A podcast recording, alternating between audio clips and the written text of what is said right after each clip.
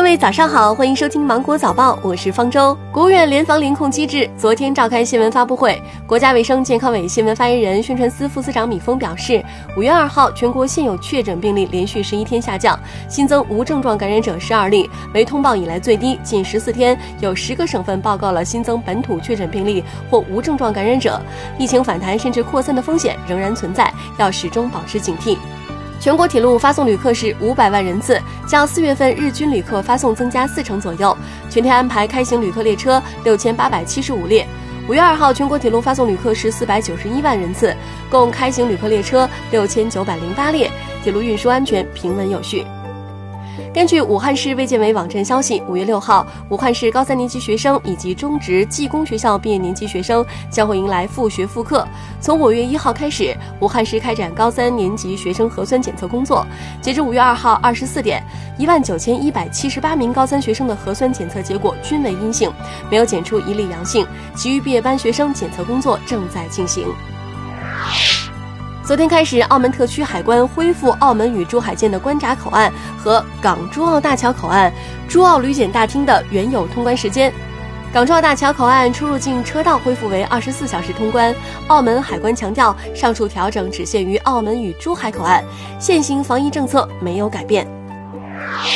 近日，南京市城管局发布指导意见，具备外摆条件而且有统一运营管理的特色街区、商业体外广场和开放式公园可以申请临时的外摆摊点。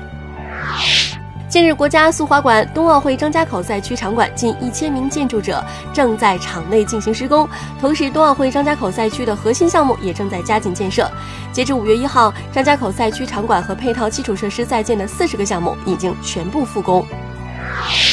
根据气象监测显示，五月二号共有一百四十个国家气象观测站气温达到或突破五月上旬的历史极值，八十七个测站气温超过了三十五度。昨天是北方本次高温过程的最后一天，范围和强度仍然不小。黄淮地区是高温中心，部分地区气温仍然突破了历史同期极值。五一期间，国家耐盐碱水稻技术创新中心迎来了耐盐品种示范区水稻的收割季。经过一百三十多天的培育，在千分之三盐水灌溉下，超优千号水稻达到亩产五百零八点四公斤、高产秋块五百四十七点五公斤的喜人收成。美国疾病控制和预防中心官网日前发布了该中心首席副主任安妮·舒沙特等人撰写的分析报告，复盘美国的新冠疫情发展。报告认为，四个原因导致美国疫情加速蔓延：持续的旅客输入、大规模的聚会、缺少防护措施，促使病毒在高危场所和人口密集区扩散；检测不充分和无症状感染导致病毒在没有察觉的情况下传播。英国住房和社区与地方政府事务大臣詹瑞克周六宣布，政府将会再投入七千六百万英镑，用于在疫情期间为社会弱势群体提供更多帮助和保障。